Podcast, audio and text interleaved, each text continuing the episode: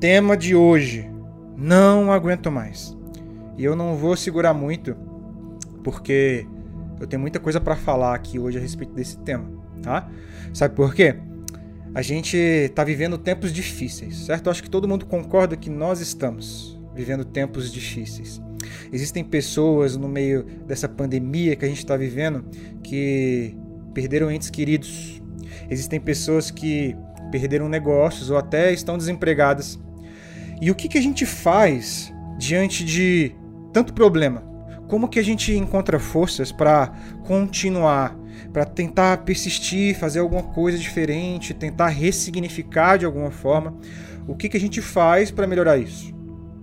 Sabe, queridos, Jesus disse com certa frequência entre os evangelhos, se você ler os evangelhos, você vai ver com certa frequência Jesus dizendo o seguinte: Pegue sua cruz e siga-me. Jesus fala isso com muita frequência. E essa frase que Jesus diz, pegue sua cruz e siga-me, essa frase faz a gente entender o trabalho e as renúncias que a gente precisa fazer. Essa frase que Jesus diz com certa frequência, ela faz com que a gente entenda o nascer de novo, o corrigir e o continuar. As coisas que a gente precisa abrir mão e aquelas coisas que a gente também precisa dizer não. Sabe, nas nossas vidas, em muitos momentos a gente precisa também saber dizer não para certas situações. E às vezes a gente se coloca em grandes enrascadas porque nós não sabemos dizer não. Mas sabe o que é engraçado? Na verdade, não é nem engraçado, mas interessante seria a palavra. Certa vez Jesus disse uma coisa diferente. Uma vez Jesus disse algo diferente. E esse algo diferente que Jesus, trou que Jesus disse está lá em Mateus 11. Se você abrir sua Bíblia lá em Mateus 11, no versículo 28, você vai encontrar o seguinte texto, eu vou ler para vocês. Vinde a mim, todos os que estáis cansados de carregar suas pesadas cargas, e eu vos darei descanso. Tomai vosso lugar em minha canga e aprendei de mim. Esse tomai vosso lugar em minha canga, em algumas traduções mais, mais tranquilas de você ler, está escrito assim: ó, sejam meus seguidores e aprendam comigo, tá? Porque sou amável e humilde de coração, e assim achareis descanso para as vossas almas. Pois meu jugo é bom e minha carga é leve. Repara só nisso. Jesus que sempre disse: Quem quer me seguir, pega a sua cruz e me segue. Ele certa vez disse isso daqui. Disse para que quem tiver cansado vinha a ele. E aí tem uma coisa interessante que eu entendi recentemente. Vocês sabem o que é jugo? Vocês já ouviram falar dessa palavra? Jugo. J-U-G-O. Jugo. Porque você pode ser como eu, que quando li esse versículo, eu imaginava o julgamento de Jesus. Eu pensava assim, ah, Jesus está dizendo que o julgamento dele é leve. Mas só que quando Jesus fala sobre jugo, ele está se referindo a uma ferramenta de trabalho muito importante naquela época. Esse jugo era uma peça de madeira usada para prender dois bois, um do lado do outro, para que eles em conjunto arassem a terra. Os bois eles ficavam conectados por essa peça de madeira, isso que se chamava jugo. E se um boi andava, o outro boi tinha que andar também. Se um boi abaixava, o outro também tinha que abaixar. Isso que é essa peça, jugo. Eu não sabia disso. Eu pensava que era o jugo de julgamento, quem mais achava isso? Você que tá me ouvindo esse podcast, você achava isso também? Você achava que era julgo de julgamento? Eu sempre achei o tempo inteiro que era isso. Agora, percebe uma coisa muito importante no que eu comentei aqui com vocês. O jugo é uma ferramenta de trabalho. Ou seja, andar com Cristo, embora seja muito melhor, muito mais leve e com toda certeza o melhor lugar para você estar tá andando, ainda assim é um trabalho. Percebe isso? Todos nós temos um jugo. Todos nós vivemos a vida, nossa vida aqui na Terra, ela está sobre algum jugo. A questão é que você que define qual jugo você quer andar sobre. E ninguém pode correr disso, queridos. Não dá para você correr do jugo, ou seja, do trabalho, entre aspas. Não dá. Sabe, quando Adão pecou com Eva, no jardim, ali o jugo passou a existir. Porque Deus disse: Do suor do teu rosto comerás o teu pão. E aí o jugo passou a existir. Agora, o seu jugo, ele pode ser a sua situação financeira. E quando ela abaixa, você abaixa junto com ela. Ou o seu jugo pode ser uma outra pessoa que você ama muito, talvez. E quando ela falha, porque as pessoas são falhas, você falha junto com ela. O seu jugo pode ser as más companhias que te levam para longe da presença de Deus e às vezes até para o fundo do poço. Esse pode ser o seu jugo. O seu jugo pode ser a culpa que você sente pelas ações que aconteceram no passado. E quando você se lembra, o jugo pesa e te derruba. Porque o fardo do passado pode pesar muito. Se você ainda estiver carregando ele, é claro. O passado pesa e pode pesar bastante. Agora, o seu jugo também pode ser as circunstâncias que, quando apertam, você logo se sente mal. Porque circunstâncias por circunstâncias, a gente hoje vive em uma péssima circunstância. O interessante é que quem serve e permanece na presença de Deus não vive por circunstâncias. E eu vou elaborar isso com vocês mais adiante nessa mensagem. A questão aqui é que nós nos enganamos quando a gente acha que quando a gente escolhe Cristo, quando a gente escolhe viver uma vida com um Deus, a gente se engana quando a gente pensa que não vai ter trabalho, que não vai ter dificuldade, que não vai ter tempestade no meio do caminho. A gente se engana quando pensa isso. Tem gente que pensa que é assim, que Jesus, seguir a Cristo, é só coisas boas. A diferença de receber o jugo de Jesus para esses outros jugos que eu comentei com vocês é que é o próprio Jesus que vai andar do nosso lado. Porque o jugo vai estar preso a ele. Ele é a segunda pessoa. Jesus vai andar lado a lado com a gente. Aí quando você sentir que tá tudo desmoronando, adivinha só, tem Jesus do seu lado em pé dizendo: "Vai dar certo. Não para não, confia em mim. Vamos continuar caminhando, vem comigo. Não para. Não se decepciona, confia em mim. Eu te amo, eu cuido, eu saro. Só confia, só entrega para mim. Sabe o mal disso? O mal quando a gente entende isso é que nós entregamos as coisas nas mãos de Deus. A gente vive entregando as coisas nas mãos de Deus, mas a gente vive pegando de volta o tempo todo. Sabe, a gente fala assim: Deus, você está no controle da minha vida financeira. Você, você entrega diante de Deus. Você senta, você ora, aí você entrega diante de Deus a sua vida financeira. Aí quando ela começa a apertar, você se queixa. Você fica mal, você fica triste. E aí sabe o que você está fazendo? Você está pegando de volta para você. Você fala: Deus, eu tô aqui, olha só, eu tenho um projeto, Pai. E eu tô entregando ele nas suas mãos. Cuida para que dê certo. E aí quando ele começa a, a fazer alguma coisa de errado, quando começa a dar errado, os primeiros passos começam a dar errado, você já começa a, se martirizar, a se culpar, você já começa a se sentir mal, e aí você está pegando de volta. Se você entregou algo na mão de Deus, queridos, deixa na mão de Deus, deixa Deus cuidar. E se ele achar que você não deve estar tá aí onde você está, fica feliz porque é Deus que está cuidando. Isso é deixar na mão de Deus. Então entenda que nisso que eu estou falando, há uma linha muito tênue que você precisa prestar atenção, que é a linha entre deixar nas mãos de Deus e parar de agir. Cuidado com isso, porque eu estou falando sobre deixar as coisas na mão de Deus e não parar de agir.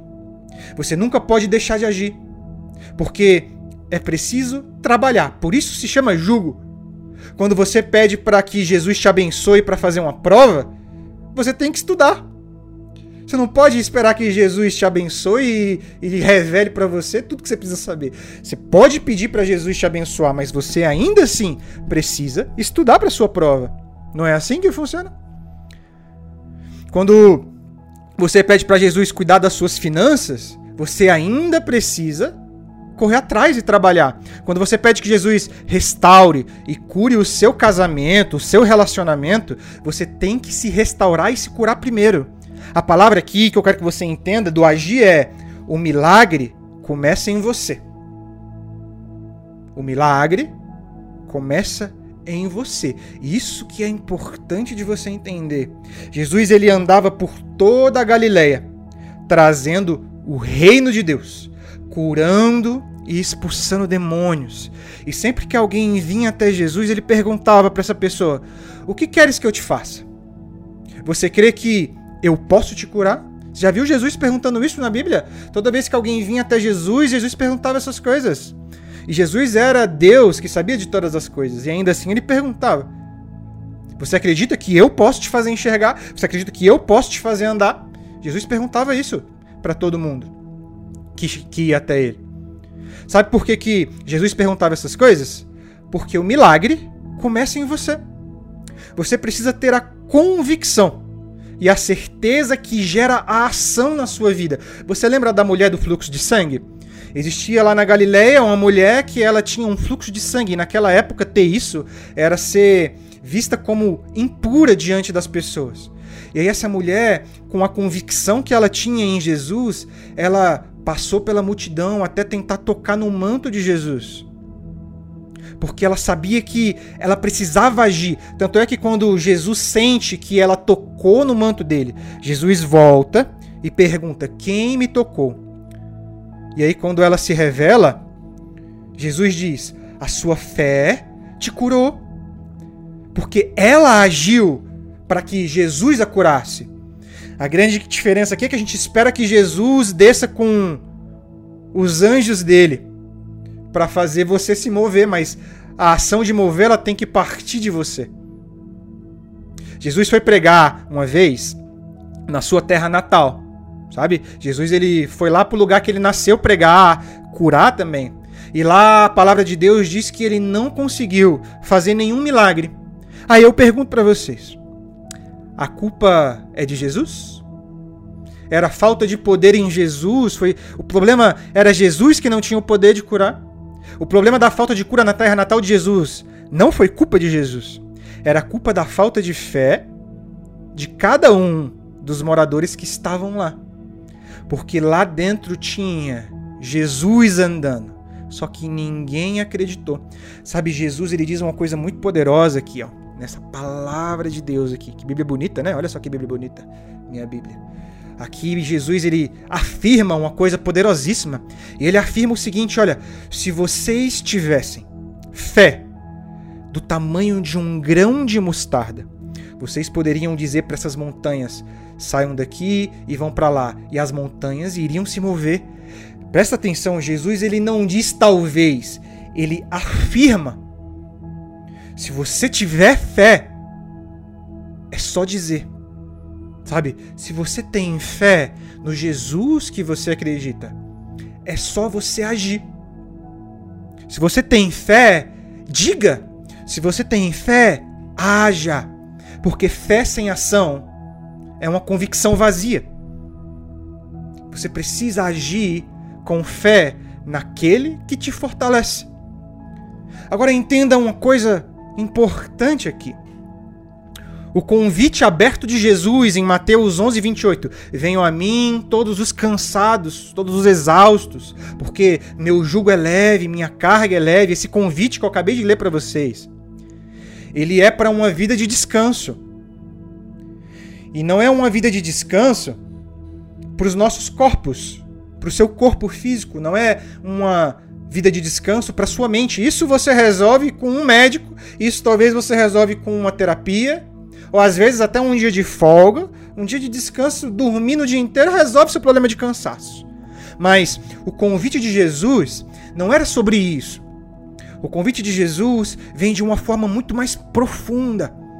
O convite de Jesus é um descanso para a alma, para o coração daquele que está angustiado. Você que está me ouvindo aqui hoje, você se sente de alguma forma angustiado? Você sente que o lockdown, essa doença maldita, essa pandemia que a gente está vivendo, você sente de alguma forma que isso tem te angustiado, te colocado para baixo de alguma forma?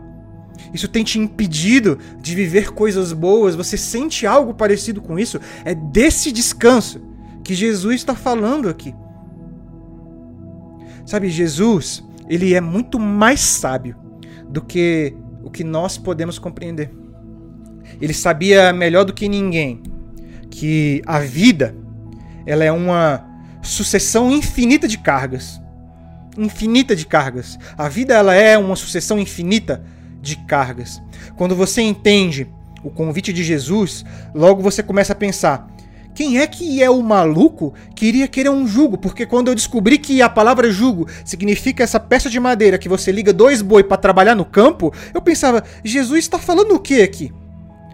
Porque como que ele faz um convite para quem é cansado usar uma peça de madeira que os bois usam para trabalhar? Quem iria querer trabalhar mais ou continuar trabalhando quando o convite na verdade é para quem está cansado? É doido isso, né? Quando você entende o que quer dizer a palavra. E isso, meus queridos, é porque o descanso é no locutor da mensagem. Eu vou repetir para você entender isso. O descanso é no locutor da mensagem. O descanso ele é em Jesus. O descanso é para a alma e para toda a eternidade. O descanso é muito mais profundo do que simplesmente um corpo ou uma mente cansada. Você consegue perceber a profundidade dessa mensagem?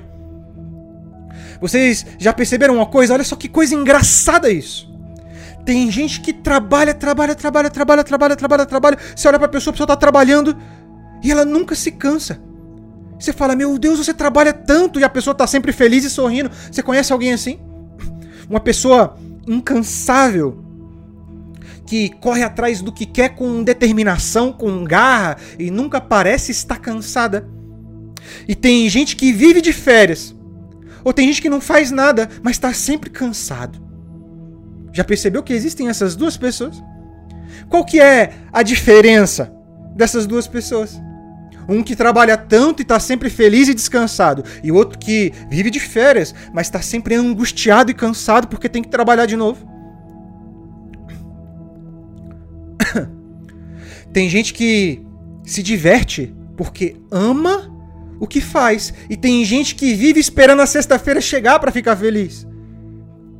A diferença, queridos, é pelo o que você está trabalhando. Já parou para pensar pelo o que você está trabalhando? Por que você trabalha?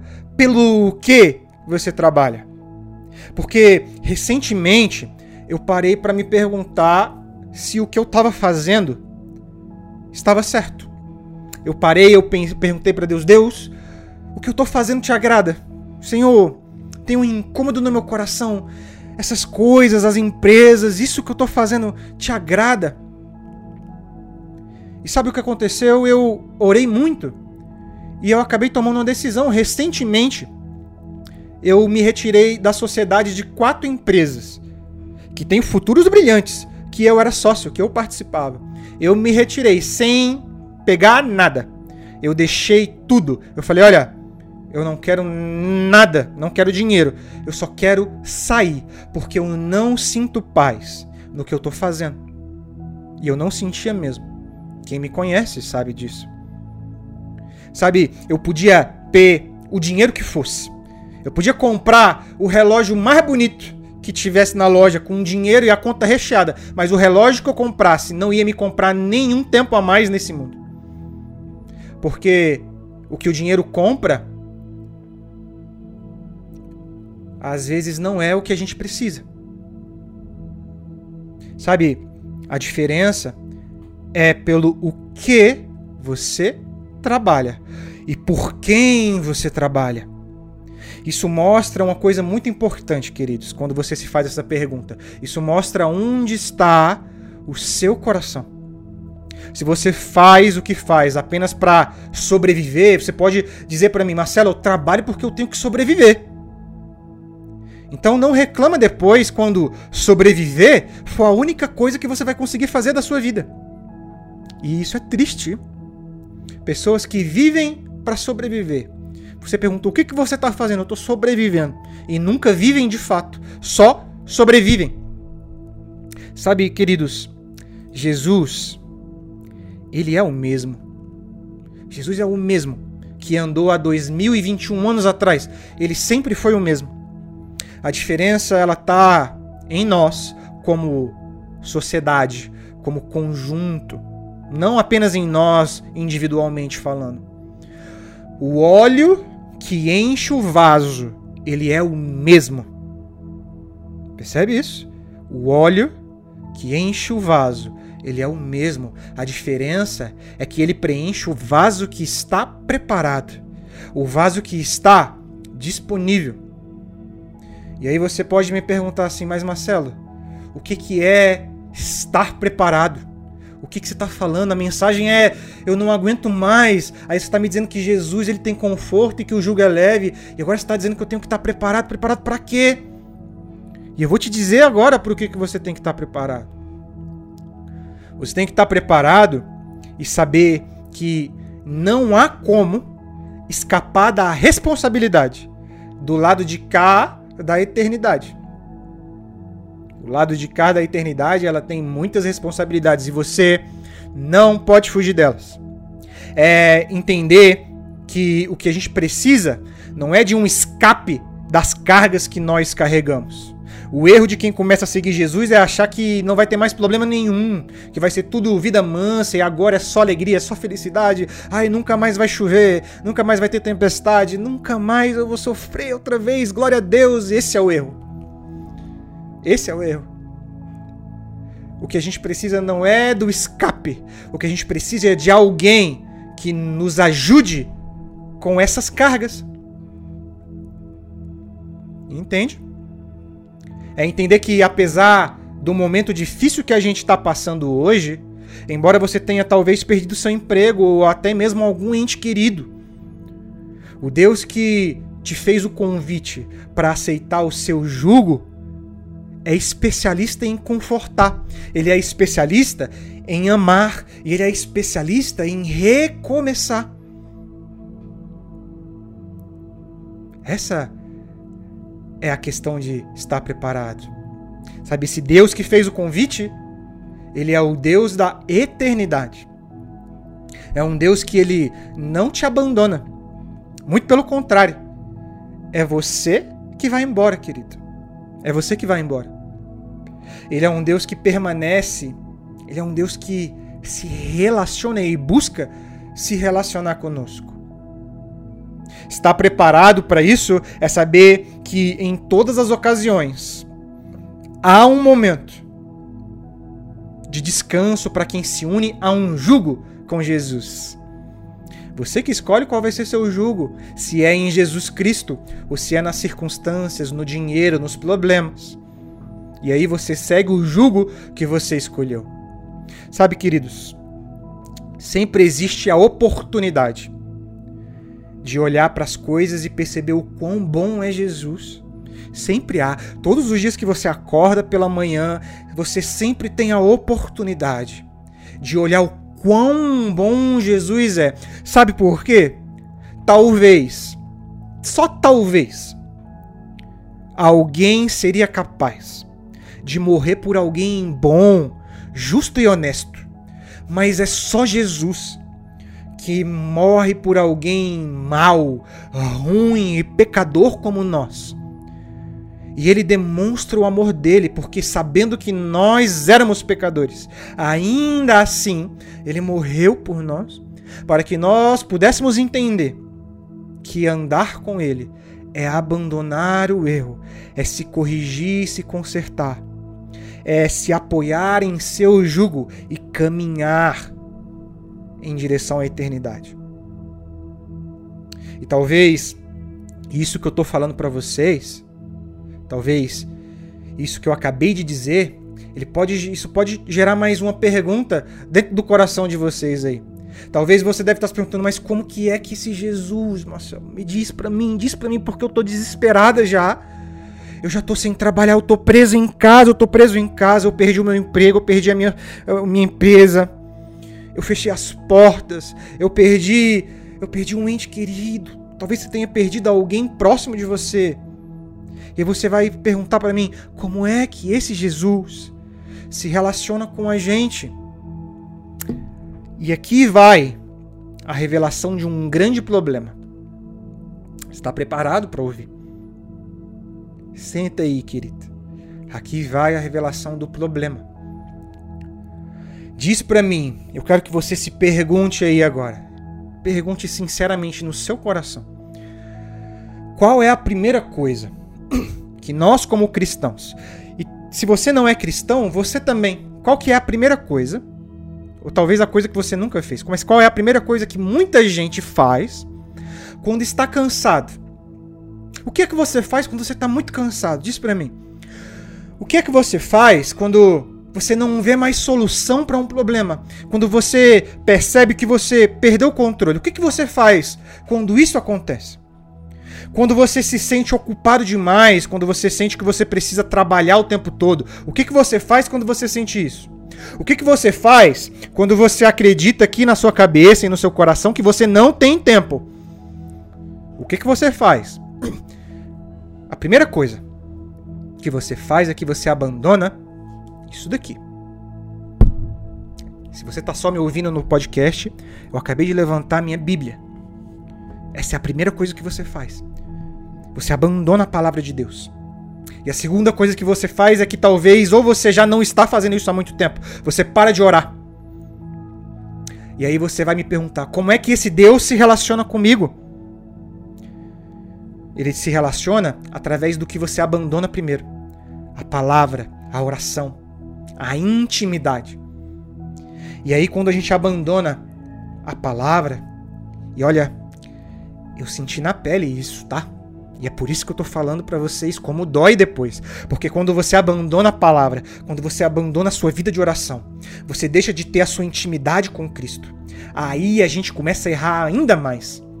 A gente fica à mercê das circunstâncias, dos problemas. Jesus ele diz na palavra que ele é o nosso amigo. E como você pode não conversar com seu amigo? Como você pode abandonar e não falar com seu amigo todos os dias? E essa é a primeira coisa que a gente faz. No primeiro sinal de dificuldade, a gente se pergunta: aonde está Deus? O que está acontecendo na minha vida? Bom, aí você começa a entender o grande problema que nós estamos enfrentando, certo? Eu entendo hoje o porquê que eu enfrentei um grande problema na minha vida. Foi um lapso do tempo que eu abandonei a palavra e a minha vida de oração com Deus.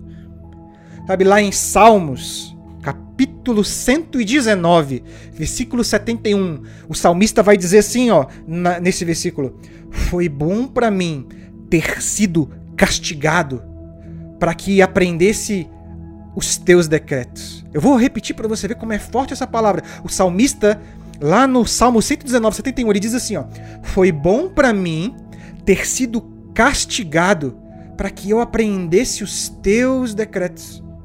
Você percebe a mudança de perspectiva do salmista? Na aflição, nós aprendemos a importância de Deus em nossas vidas. Eu não quero que você entenda que necessariamente é uma aflição enviada por Deus. Quem sou eu aqui para dizer para vocês que o que a gente está vivendo, que a pandemia é algo que Deus mandou ou permitiu de alguma forma? Eu não sou esse alguém que vai afirmar isso, eu não sou Deus. Mas a questão é que Deus é perfeito. E ele é tão perfeito que, mesmo o mal que nós mesmos trazemos para as nossas vidas, ele é usado para nos direcionar para o bem. A questão é que nós escolhemos o que fazer com isso. Nós só precisamos enxergar o que o salmista está dizendo, essa perspectiva do salmista em relação à aflição a direção para o bem e não para o mal, a direção para a entrega e não para a aflição, a direção para se ajoelhar e não para ficar chorando e se perguntando o que, que você vai fazer.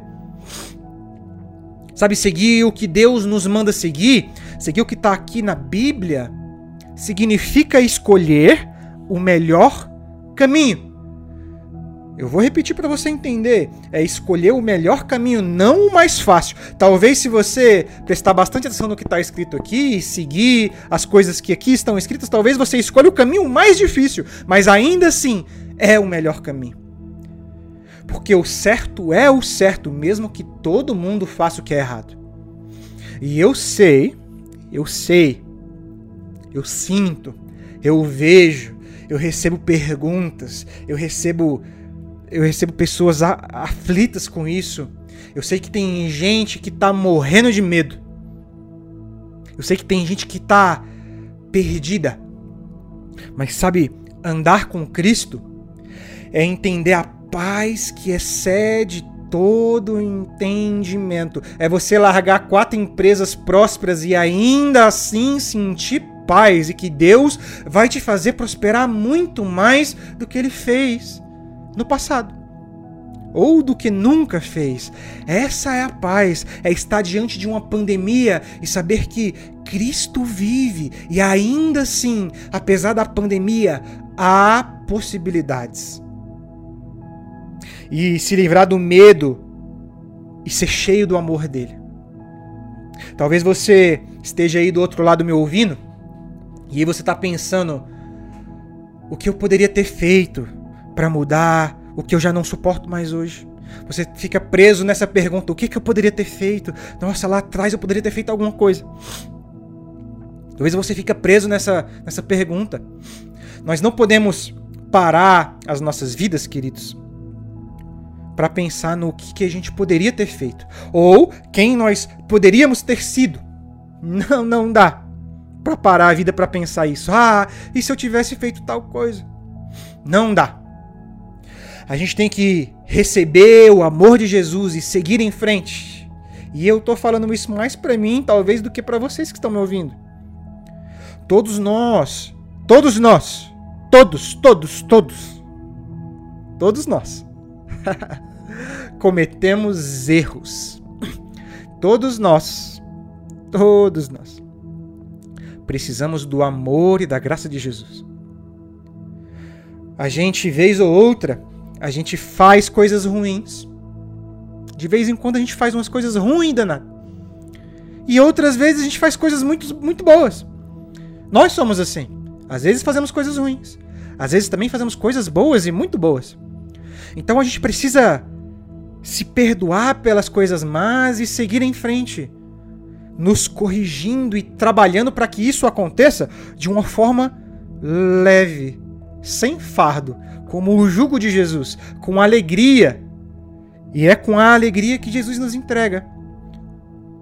Uma vez que a gente entende quem é Jesus, sabe, eu acho que essa, presta atenção bem em mim se você está me ouvindo aqui. Eu acho que a maior dificuldade que a gente tem hoje é isso, é entender quem é Jesus. Sabe, eu, eu sinto que muita gente não entende quem é Jesus. Porque eu mesmo, há um tempo atrás, não entendia quem era Jesus. Eu ouvi falar do nome dele. E talvez você tá no TikTok, tá no Instagram e vê um monte de mensagem bonita falando de Jesus. Não, Jesus cura, Jesus salva, Jesus morreu por você, Jesus morreu por mim. Você acha maravilhoso ouvir isso. Só que talvez ainda assim você não entenda quem é exatamente Jesus. Mas quando você entende quem ele é, quando você entende de forma profunda quando você sente a presença dele na sua vida, aí, queridos, esse é o momento que você não vai mais ter paz para viver longe dessa presença. Não dá mais. Esse é o momento que você não consegue mais se afastar. Eu vivi isso. Eu ouvi falar de Jesus com os 22 anos de idade e me afastei dele. E aos 27 eu descobri e entendi quem era Jesus. E aí agora o meu coração ele se aflige só de pensar em me afastar mais uma vez. Nossa, como dói pensar em me afastar de novo. E talvez tem gente aqui que tá vivendo, mas não sente essa paz na presença. Talvez até porque está distante dessa presença. Talvez você escute falar e talvez até fale a respeito de Jesus, mas está distante da presença dele e por isso não sente a paz. E aí você vive se lembrando daquilo que você abandonou, e aí você vive se lembrando daquilo que você perdeu. Você se lembra da infelicidade o tempo todo. Se lembra que antes era bom e talvez hoje não é mais porque tudo está cada vez mais difícil. E isso acontece porque a gente coloca os nossos próprios problemas na frente de Cristo. Eu vou repetir para você. Isso acontece porque a gente coloca os nossos próprios problemas na frente de Cristo. Você amontoa uma montanha de dificuldades, de inseguranças, e aí você diz para você mesmo: não dá. Nossa, não dá mais. Não dá para eu sentir essa paz agora porque tá tudo fechado, Marcelo. Tá tudo em lockdown. Eu perdi tudo. Tá tudo muito difícil. Aí antes de abrir a, a, a sua Bíblia e orar, antes de você ir para uma igreja, antes de você procurar a presença de Deus, você pensa que você precisa primeiro resolver isso. Você pensa, não, eu primeiro preciso resolver essa situação dentro de mim. Eu preciso resolver aquilo, aquilo outro, eu preciso ter dinheiro primeiro, eu preciso primeiro resolver minha vida financeira, eu preciso primeiro resolver minha vida emocional. Queridos, alguém, alguém colocou na cabeça de vocês que do jeito que você tá, com os problemas que você tem, você não pode chegar em Jesus. Porque senão, você vai estar tá fazendo algo errado. Porque talvez você tenha se encontrado sujo e pensa que ninguém vai te aceitar mais, nem Jesus. Talvez alguém tenha te acusado e aí você se sente culpado por isso. E aí você se sente tão sujo que você acha que nem Jesus vai querer te aceitar mais. Talvez alguém tenha colocado isso na sua cabeça. Porque uma vez colocaram na minha. Talvez você esteja tão afundado em todos os problemas e dificuldades que a sujeira que se acumulou em você te faz achar que não dá mais para você se aproximar de Jesus. Mas queridos, deixa eu te dizer uma coisa. Quando você se aproxima de Jesus, não é Jesus que vai ficar sujo, é você que vai ficar limpo. Quando você se aproxima de Jesus, ele não vai te acusar e te recusar. Ele vai te abraçar e te acolher, porque ele te ama. Porque o que ele quer é que você descanse nele. Porque o que ele quer é que você aceite o jugo leve que ele traz. Essa é a diferença.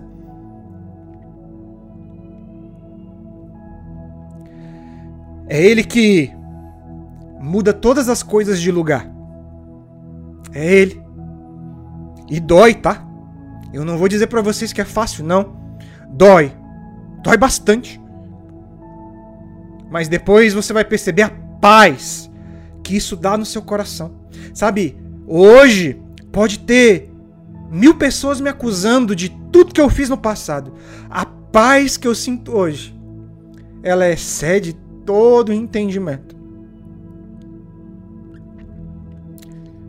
A intimidade com Deus ela revela muitos defeitos que nós temos, sabe? Quando você começa a se relacionar com Deus, você vai perceber que você tem muitos defeitos. E se você começou a perceber isso, parabéns, você está no caminho certo. Se colocar diante da cruz é a maior dificuldade que muitas pessoas têm, queridos. Sabe por quê? Porque a cruz revela o que tem de errado em você. A cruz revela o que tem de errado em você. E tem gente que quer viver se enganando, achando que é perfeito. Tem gente que você fala para ela, olha, você não é bom, e a pessoa diz, eu sou boa sim. A cruz, ela confronta. Mas a cruz, ela também cura. A cruz, ela também te coloca no lugar. A cruz, ela também transforma e entrega um propósito para você, pelo qual você pode permanecer.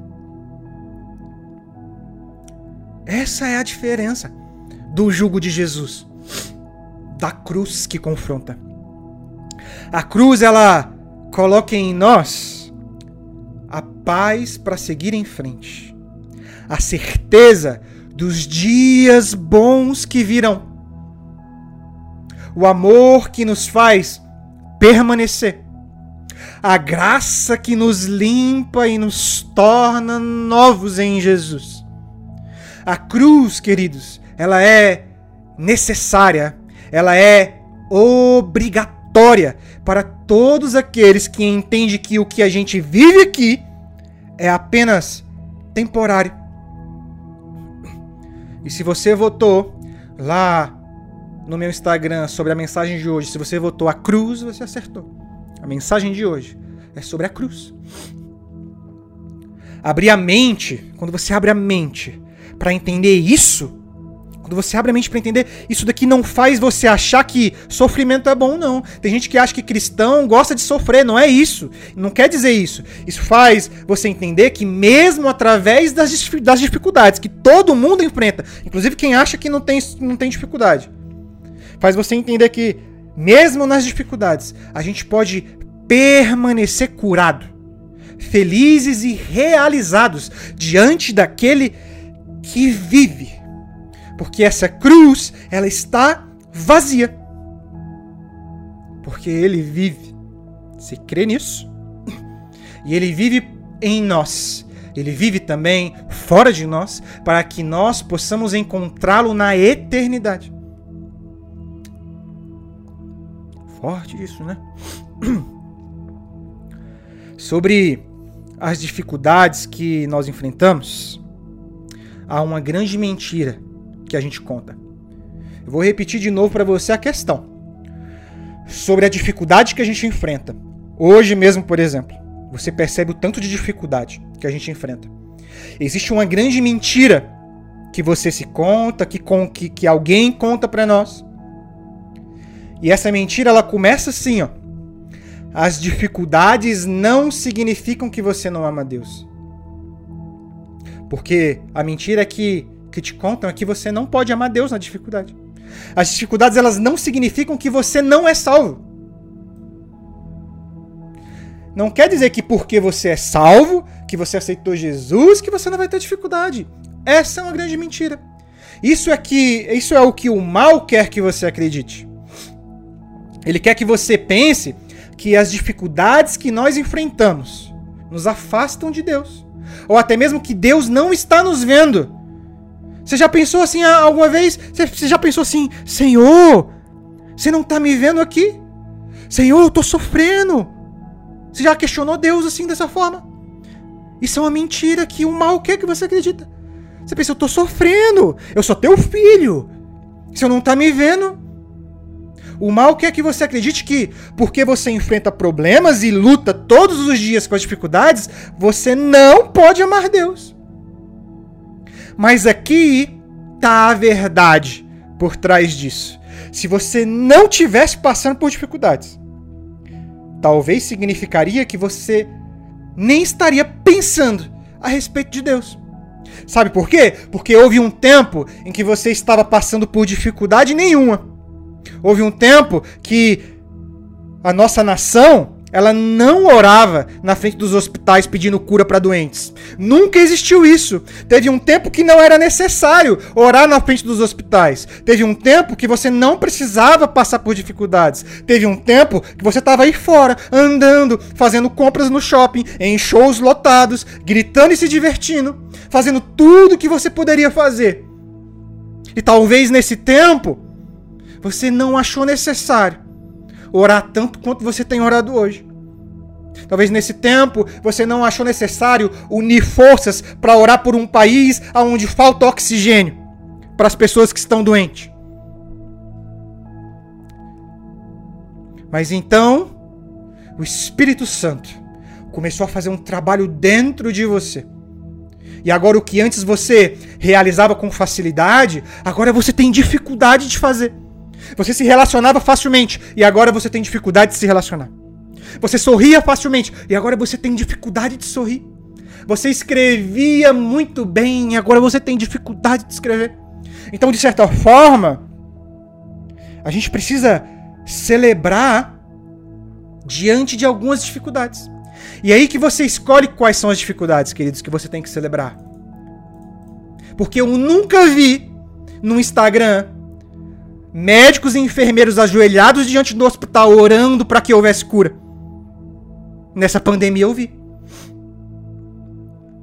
Porque se você está tendo dificuldades, isso significa que você está lutando. Se você tem dificuldades, a verdade é essa, significa que você está lutando. E as únicas pessoas que não passam por dificuldades são aquelas que não lutam. E aí você vai dizer assim para mim, mas Marcelo, por que, que a gente vive através de tempos tão difíceis? Eu entendo que tem que lutar, eu entendo o que você está dizendo, mas por que tudo isso realmente é necessário? Eu não aguento mais. Eu não aguento mais. Está pensando isso? Alguém está pensando isso agora? Sabe, eu queria terminar essa mensagem, esse podcast, com uma pergunta. Só que, para fazer essa pergunta, eu preciso trazer vocês para uma reflexão bem profunda. Para vocês entenderem a pergunta. Eu quero que vocês saibam que a reflexão que eu vou trazer vocês não é a pergunta, é só uma reflexão.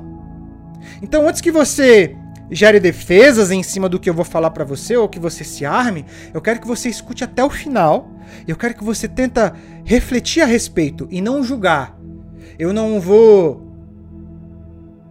fazer nada demais aqui, mas eu vou tocar num assunto delicado. O assunto que eu vou tocar agora, ele é delicado, mas eu preciso que você tenha paciência e escute com atenção. Eu preciso da sua atenção agora. Eu garanto que eu não vou ferir nenhum dos seus valores com isso. Mas presta atenção em uma afirmação que eu vou colocar agora diante de vocês. E essa afirmação ela não tem nada a ver com a mensagem, mas ela vai trazer a pergunta que tem a ver com a mensagem, tá? Então olha só essa afirmação. O aborto é considerado algo ilegal em vários países hoje, salvo algumas exceções. Tema delicado, né? Mas é uma afirmação isso. Não sou eu que estou dizendo. O aborto hoje ele é considerado algo ilegal em vários países hoje, salvo algumas exceções. Agora, fora a questão da legalidade, o aborto em si, ele é claramente algo errado. Agora calma lá. Eu estou dizendo isso porque eu acredito que ninguém debate uma verdade muito simples de entender, que é a seguinte: você não recomendaria que alguém que você ama tivesse um aborto, certo? Eu não estou falando de circunstâncias específicas, tá, pessoal? Mas você, como homem, você, como mulher, dentro de um relacionamento saudável e coerente, você recomendaria o aborto? Então, obviamente, você não recomendaria o aborto para alguém que você ama. Mas eu não estou levando isso daqui para levantar nenhuma bandeira, nem contra nem a favor, tá? E nem é a respeito do tema que eu quero falar. Esse é só o exemplo para fazer a reflexão. Agora, com isso esclarecido, eu quero que vocês entendam que essa afirmação, obviamente, ela não elimina a complexidade da situação. Existem casos e casos. Como se colocar no lugar de uma mulher que foi violada, por exemplo. Mas a primeira questão que eu quero elaborar para vocês é o seguinte: tudo que é essencialmente errado deveria ser ilegal? Tudo que é essencialmente errado hoje é ilegal? Uma pergunta difícil de responder, né? Sabe por quê? Porque nem tudo que é errado é ilegal. E aí vem uma complicação adicional: a gravidade das diferenças entre as relações de homens e mulheres, e a gente não sabe lidar com isso. A complexidade das pessoas amarem mais a si mesmas do que umas outras, ou até mesmo do que o próprio Jesus. E nós não sabemos como lidar com isso. Isso é um agravante. Agora, dito isso, existe, existiu, na verdade, porque ele já morreu, um compositor e um cantor chamado Leonard Cohen. E uma vez ele disse o seguinte, ele escreveu essa frase aqui que eu vou ler para vocês. Ó. Em um massacre ou em uma guerra, não existe lugar decente para se estar. Eu vou repetir para você entender. Em um massacre ou em uma guerra, não existe lugar decente para se estar. E o que ele quis dizer com isso é que em certas ocasiões você percebe que não existem boas escolhas para se tomar. Não importa o que você faça, tá errado. A gente vive isso hoje, né? Ficar em casa desempregado, sair, espalhar o vírus. Os dois não são boas escolhas. Então, a verdadeira pergunta que é não é sobre o que é certo ou o que é errado. A questão é como chegamos a esse ponto. Como a gente chega em uma linha onde não existem mais decisões boas a se tomar. O que fez a gente chegar nisso? E você vai perceber um problema muito mais crítico e profundo em toda a sociedade. Nós constantemente deixamos de lado o que Deus nos instruiu através da Bíblia. E isso pode até pegar para a questão sensível do aborto que eu falei. Isso cria homens que se casam por motivos errados, machucam mulheres. Isso cria mulheres que, por serem machucadas, machucam de volta. Isso cria homens que pregam a Jesus, mas servem a si mesmo. Isso é gravíssimo. Nós amamos muito pouco, ou às vezes nem amamos nada a Cristo. E amamos muito mais a nós mesmos e o quão bom a situação é ou não para nós, do que qualquer outra coisa. E sabe, se verdadeiramente a gente servisse a Cristo, muitos problemas que a nossa sociedade enfrenta hoje, muitos dilemas existenciais, eles seriam evitados. Nós não iríamos precisar debater temas que não possuem boas escolhas a serem tomadas. Porque o mal por trás seria eliminado. E é por isso que a escolha certa sempre vai ser Cristo. a única escolha. Você pode escolher qualquer outra coisa, mas a certa é Cristo. Você pode ir para qualquer outro caminho, mas o certo é Cristo. Você pode fazer o que você quiser da sua vida, mas o certo é o que Cristo quer que você faça. Porque a única coisa, o único caminho que leva a Deus, que leva a, eter a eternidade, ele tem nome. É Jesus. Então eu Espero que isso tenha feito sentido no coração de vocês. E se fez sentido, coloque em prática ainda hoje. Começa a entregar mais na mão de Deus e deixar lá. Começa a criar uma intimidade maior. Persevere, olhe para o jugo de Jesus e não para o seu próprio. Tenha paciência que as coisas vão dar certo. Então, obrigado por você que ficou até aqui.